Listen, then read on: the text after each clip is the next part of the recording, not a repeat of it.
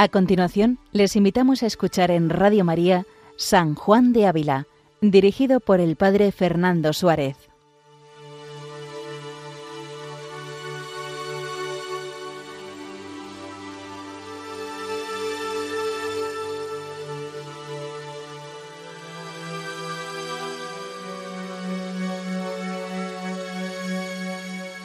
Muy buenos días a todos los oyentes de Radio María.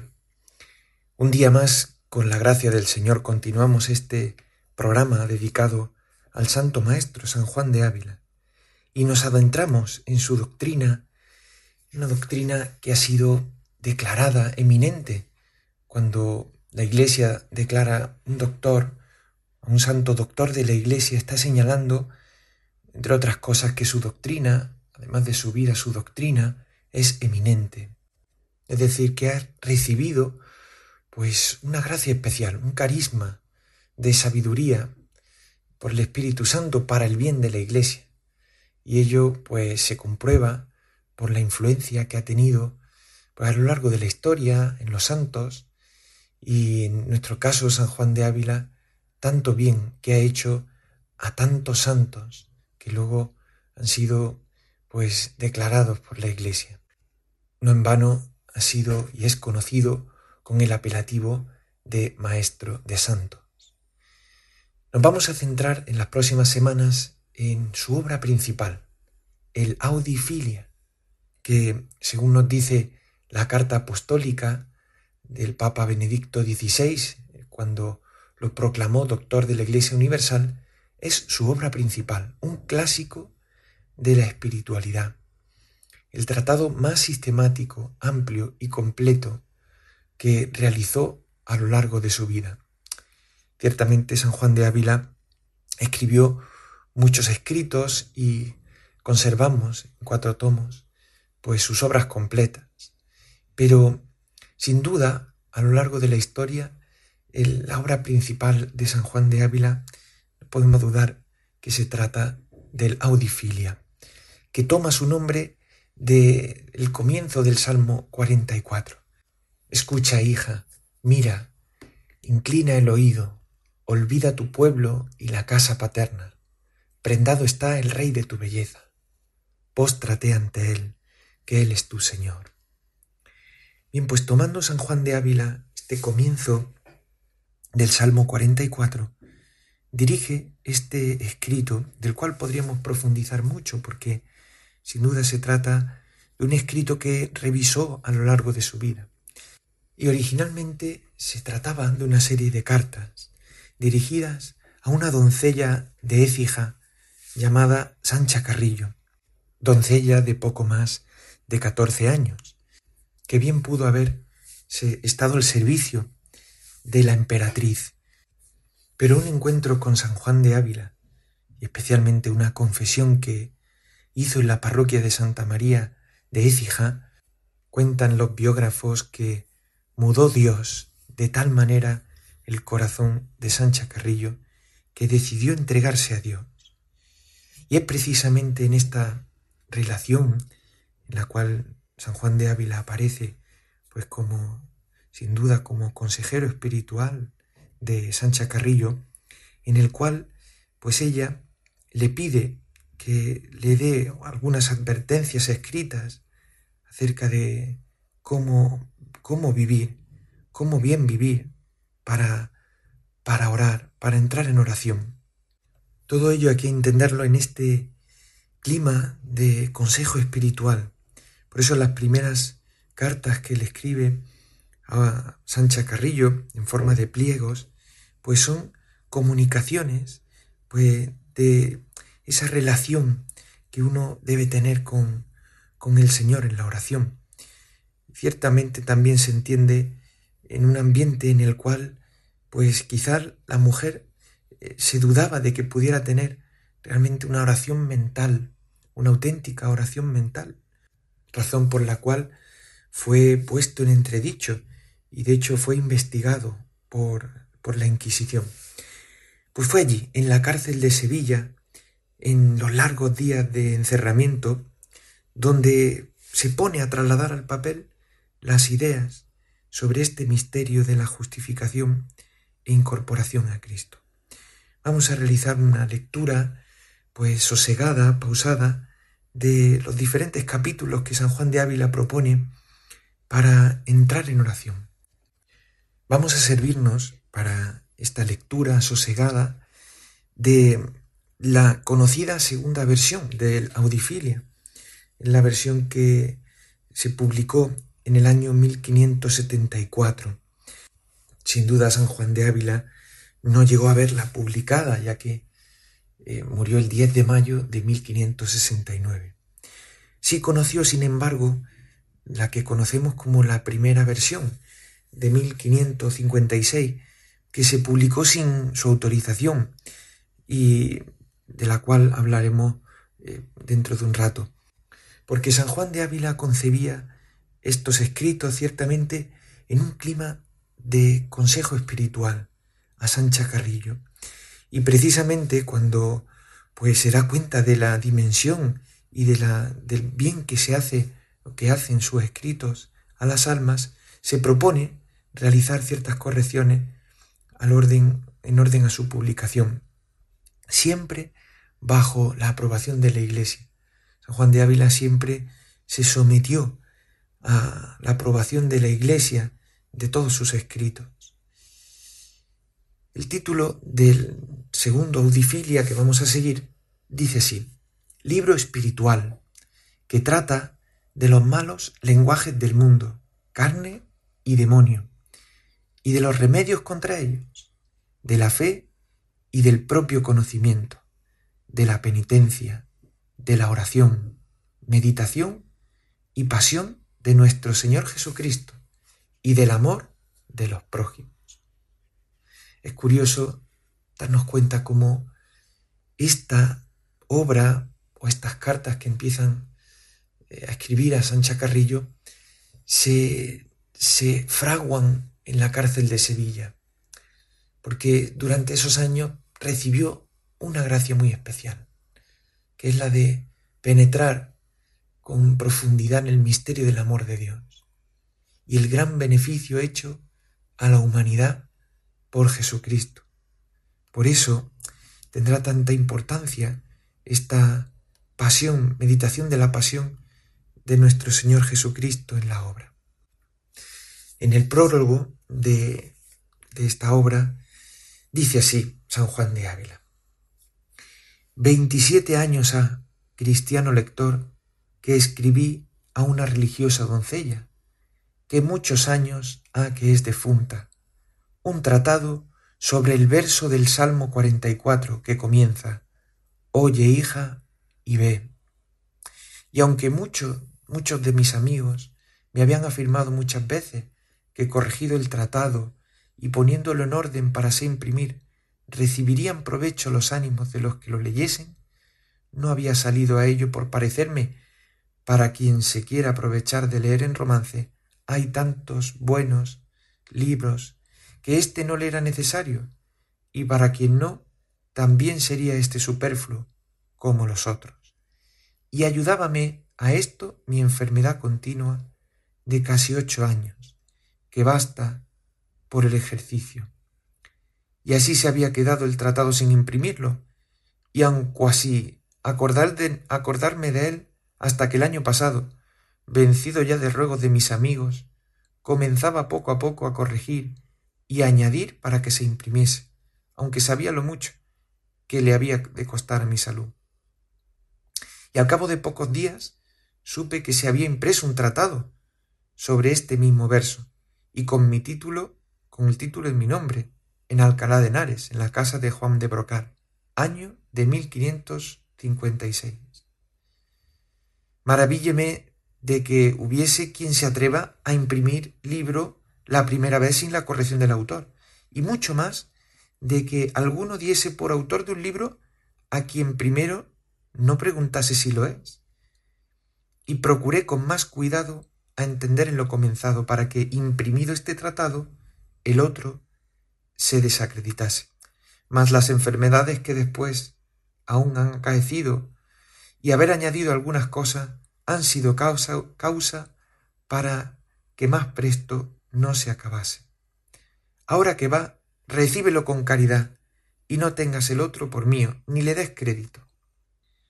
San Juan de Ávila comienza este prólogo haciendo referencia a la primera versión, como hemos mencionado antes, de, de, la Audifilia, la publicada en Alcalá de Henares. Ciertamente San Juan de Ávila no está negando su autoría, pero deja claro que esa primera versión no, no tenía la intención propia de ser publicada. Y aun cuando no niega su autoría, pretende corregir, mediante esta nueva versión, el libro para que de alguna manera pueda presentarse y pueda ser dirigido a un público más amplio. Dice a continuación, dice, y no te digo esto solamente por aquel tratado, mas también por si otros vieres impresos en mi nombre hasta el día de hoy, porque yo no he puesto en orden alguna cosa para imprimir, sino una declaración de diez mandamientos, que cantan los niños de la doctrina y este tratado de ahora. Es la única obra que San Juan de Ávila pudo ver publicada en vida, la declaración, la doctrina cristiana que cantaban los niños y que sin duda pues también tiene mucha importancia dentro de sus escritos. Dice San Juan de Ávila, también me pareció avisarte de que, como este libro fue escrito aquella religiosa doncella que dije, la cual y las de su calidad, han menester más esforzarla el corazón con confianza que atemorizarlas con rigor.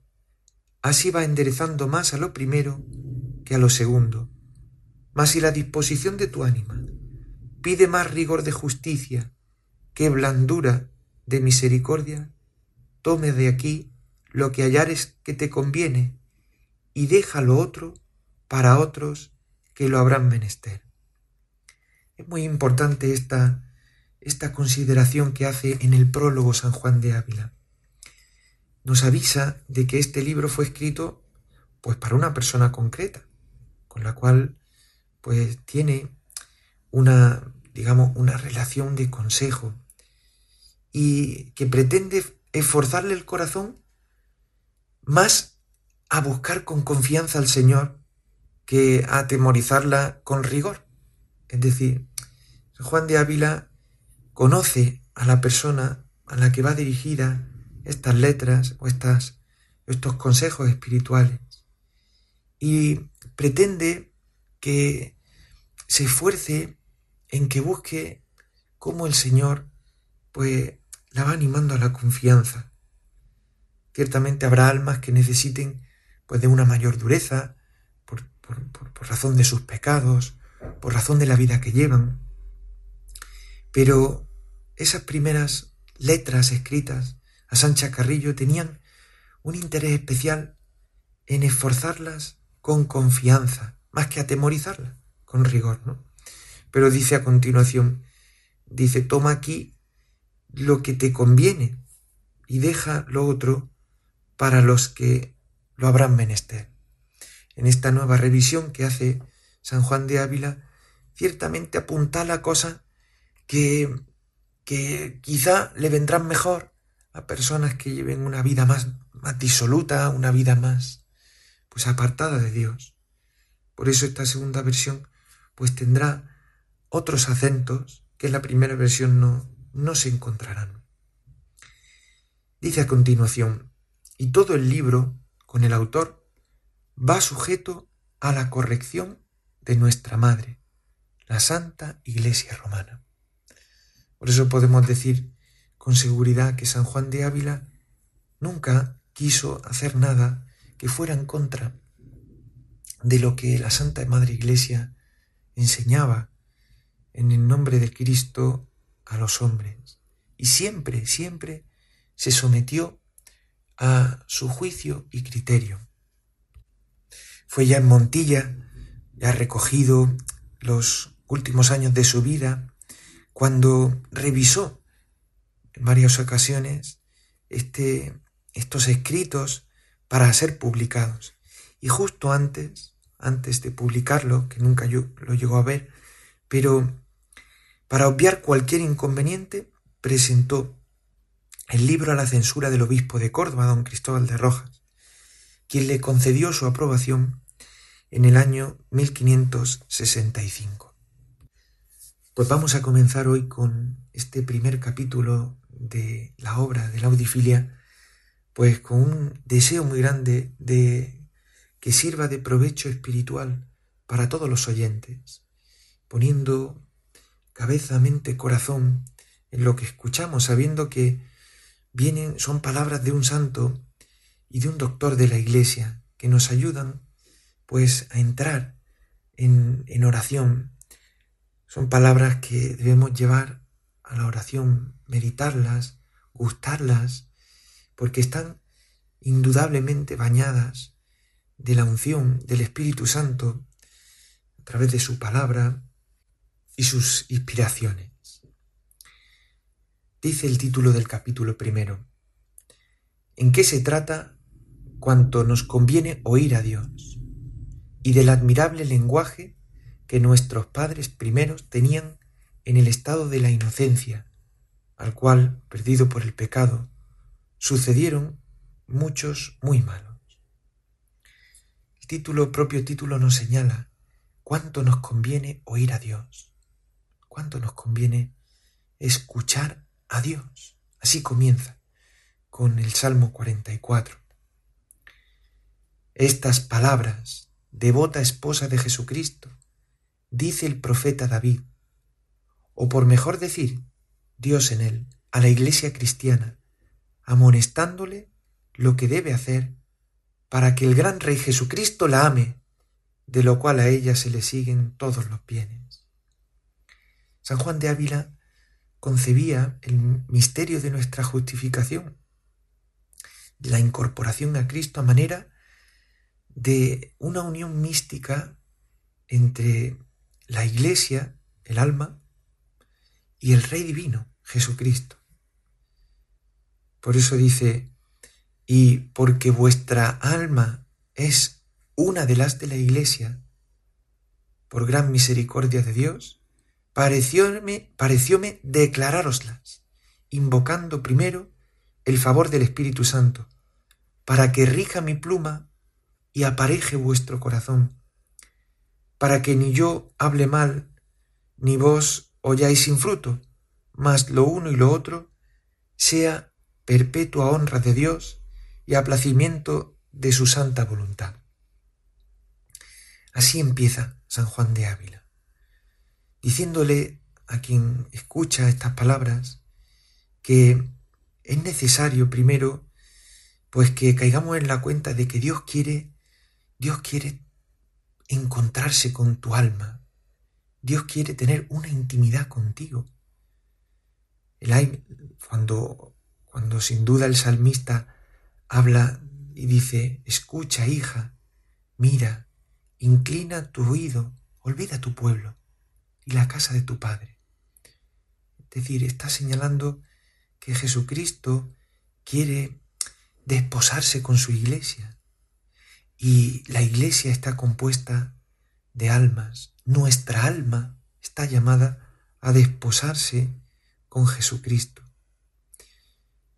Y lo primero que hace San Juan de Ávila es decir, bueno, pues yo, antes de comenzar este, este escrito, me pongo en manos del Espíritu Santo para que mueva mi pluma, pero también para que apareje nuestro corazón, para que, sin duda, tanto Él no hable mal, que está claro que no lo hace, y nosotros podamos oír estas palabras con, con fruto.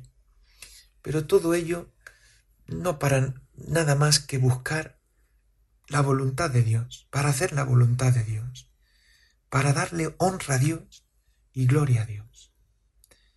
Sin duda, un comienzo que nos llama a abrir el corazón, a que nuestro corazón, nuestro corazón no se cierre a lo que Dios quiera hacer a través de el influjo de San Juan de Ávila. Lo primero nos es amonestado en estas palabras, tomando al Salmo 44.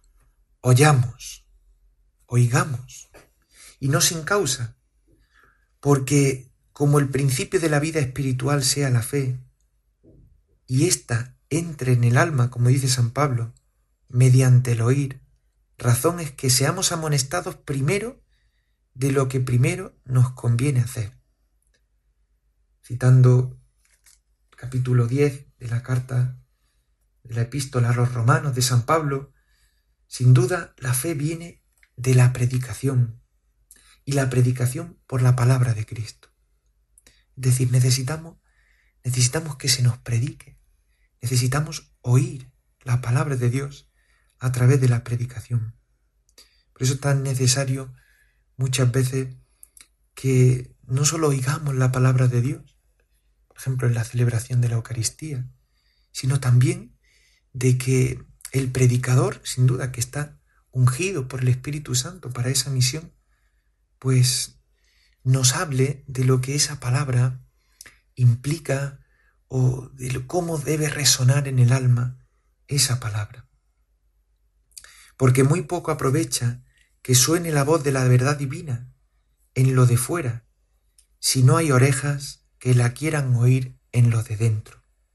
Es decir, si nuestro corazón está cerrado, si, si no estamos dispuestos a que nuestra vida sea transformada por la palabra, pues sin duda la palabra será eficaz, porque siempre es eficaz, pero no hará el fruto si nuestra disposición no, no es la adecuada. Dice, ni nos basta que cuando fuimos bautizados nos metiese el sacerdote el dedo en los oídos, diciendo que fuesen abiertos, si, si los tenemos cerrados a la palabra de Dios, cumpliéndose en nosotros lo que de los ídolos dice el profeta David. Ojos tienen y no ven, orejas tienen y no oyen, citando el Salmo 133. El día de nuestro bautismo hay un rito muy, muy bonito que es el rito del Efetá, donde el sacerdote pone su dedo en nuestros oídos, como Jesucristo lo hizo en el, en el sordo para liberarle de la sordera. Pues abramos durante estos capítulos el corazón, abramos los oídos a esta predicación de San Juan de Ávila, para que a través de su doctrina entre la palabra de Dios y transforme por completo nuestro corazón el Señor nos ayude a llevar a cabo esta misión y esta tarea. Gloria al Padre y al Hijo y al Espíritu Santo, como era en el principio, ahora y siempre, por los siglos de los siglos. Amén. Alabado sea Jesucristo.